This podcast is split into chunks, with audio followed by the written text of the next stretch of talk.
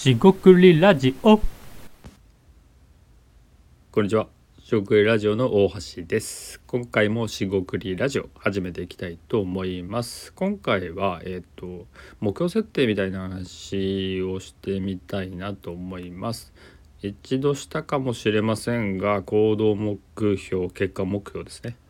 2つの目標設定、えーと特に設定の仕方ですね。について話していきたいと思います。今回もどうぞよろしくお願いいたします。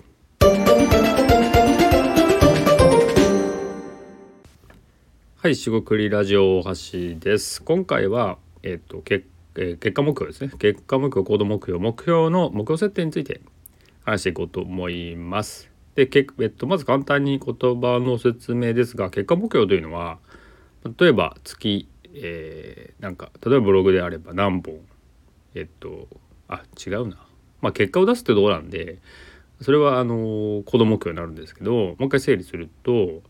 えっと結果目標っていうの結果に対してです。例えばなんか売り上げがいくら上がったとか何人の人と、まあ、アポイントとか取れたとかえっと企画だったら、まあ、例えば企画を出してえっとその売れたとかなんかそういうイメージだったりします。自分の仕事とかビジネスに引きつけて引き寄せてですね考えていただければ、えーなんか見えてくるかもしれません。でもう一個の、えー行動目標ですね。行動目標っていうのはその、えっと、結果目標と一応切り離すとその結果のために、まあ、プロセスの方ですね過程といいますかやったことかなと思います。まあ、例えばそのアポイントを取れ取るとかっていうね営業っぽい話するとその1本のアポイントを取るためにその、えー例えば最低でも 10, ポ10回ぐらいはなんかアポイントを入れて入れようとしたりなんか試みをしなきゃいけないとか、えっと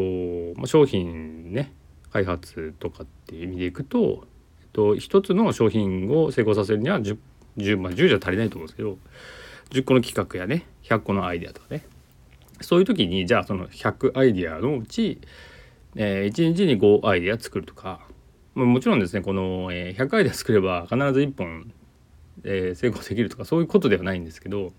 目安としてですね、えその行動目標というのを、まあ、1日じゃ5個アイデアを考えますとか、え1日5個、え記事を書きますとかねその行動に対する目標であって、えそのそれを行った仕事とかビジネスとかね、まあ、商売に対しての結果ではないってことなんですよね。まあ、例えば自営業とかであったら自分のお客さんですね。が例えば 10%1% ではもう使わないけど、まあ、1割とかね、えー100人お客さんがいて110人にしましょうみたいなね。ことって、まあ、あるんじゃないのかなって。その希望感は問わずですけど。でそういう時にじゃあその100から110にするっていうのは110にできるかどうかっていうま結果目標かなと。でもですねじゃあその 10%, 10%、まあ、1割上げるためには何をしなきゃいけないかっていうのをこう考えていくと、まあ、結局ですねお客さんにより喜ばれるサービスにはもちろんしましょうと。口コミが発生するようなものにするためには質を上げなきゃいけないですよねとかその新しいね新規開拓になるんで、えー口コミがね、えーでできないと考えるなら新しい人にどうアプローチすればいいかってことでじゃあ、えー声をかけていきましょうと。じゃあ何人に声かけますかとか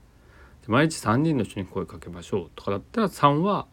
3人っていうのは、えーっと結果ではなくて行動目標になると。つまり、えっと、手順としては行動目標があって、えそこに結果目標がありますと。あすいませんねこ、えー行動があって結果があると。ただこの目標設定はどちらも重要だと思ってましてあの結論から言うと両方必要だなと。で結果目標の110人っていうね1パ、えー、すいません10%上げるってことをだけにしておくと何すればいいかよく分かんなくてで一番ここがポイントになるんですけどじゃあ毎日の3人の人に声かけるという行動目標ですねがあるかないかで、えっと、動き方が変わってくるんですよね。えーもしくは、えーどういうことを具体的にやったらいいかが見えないっていう方向性に方向性というかそういうふうになりがちかもしれません。なんで例えばじゃあ毎日3人の人に声かけましょうっていうこう行動目標ですね。立って時に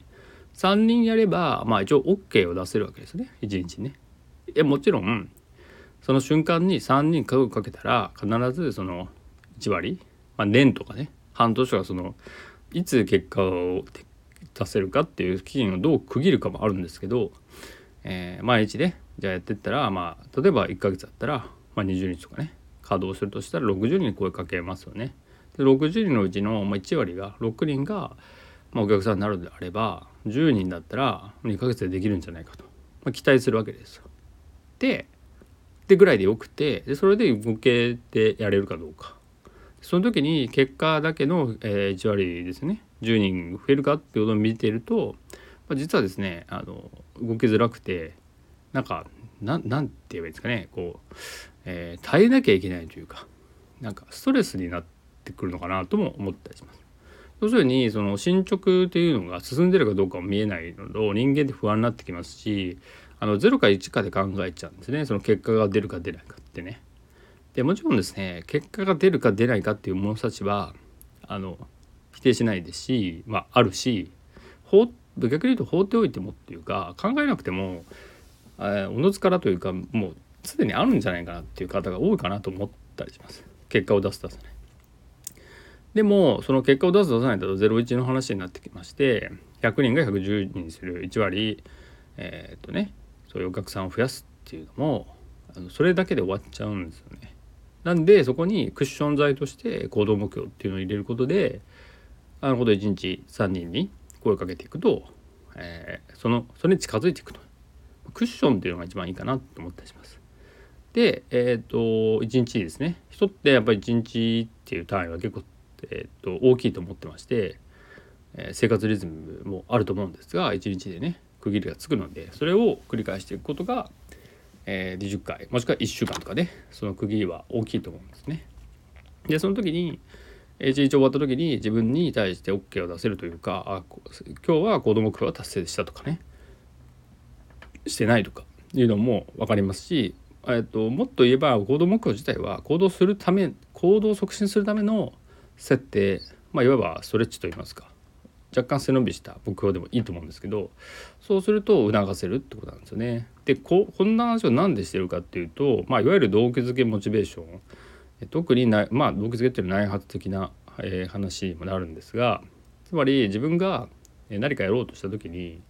掲げるコミットメントってことでこれをやりたいっ掲げるわけですよね。さっきで言えば結果目標、えー、お客さんの数を増やすみたいなね。で100人いるなら110人1割人増やそうと。それは分かったと。ただそれを掲げてっても結構行動するに落とし込む行動していく実際に自分が動くことってまあ乖離があると言いますか、えー、なかなかすぐに行動できなかったりするんですよね。でも僕自身はそうだったかなと思いますし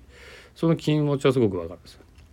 でそういう時って多分この目標設定の仕方でだいぶ変わるかなと思いましてあのもちろんですね結果目標に対して行動目標を設定したら、まあ、すなわちねすぐ動けるようになるとかあのすぐ変わるみたいなね話ではないと思うんですけど、まあ、少なくともその目標っていうのが結果目標だけでで結果掲げてやれば動けますよなんていうのも、まあ、ちょっとね荒いと言いますかねその人人間というかね自分の、まあ、考え方というか、えーと。まあ、人はサボるものだっていう話なんですけど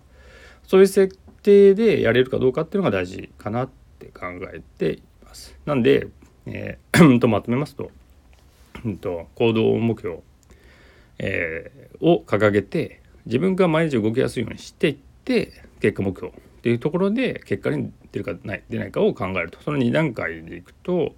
まあ、割と良くなるんじゃないのかなって思ってったりしています特に行動したいけど行動できないとかなんかそんな漠然としたえー、感覚がある方にはおすすめのやり方になるかなと思います。今回は以上となります。しごくりラジオ大橋でした。今回もお聴きいただきましてありがとうございました。失礼いたします。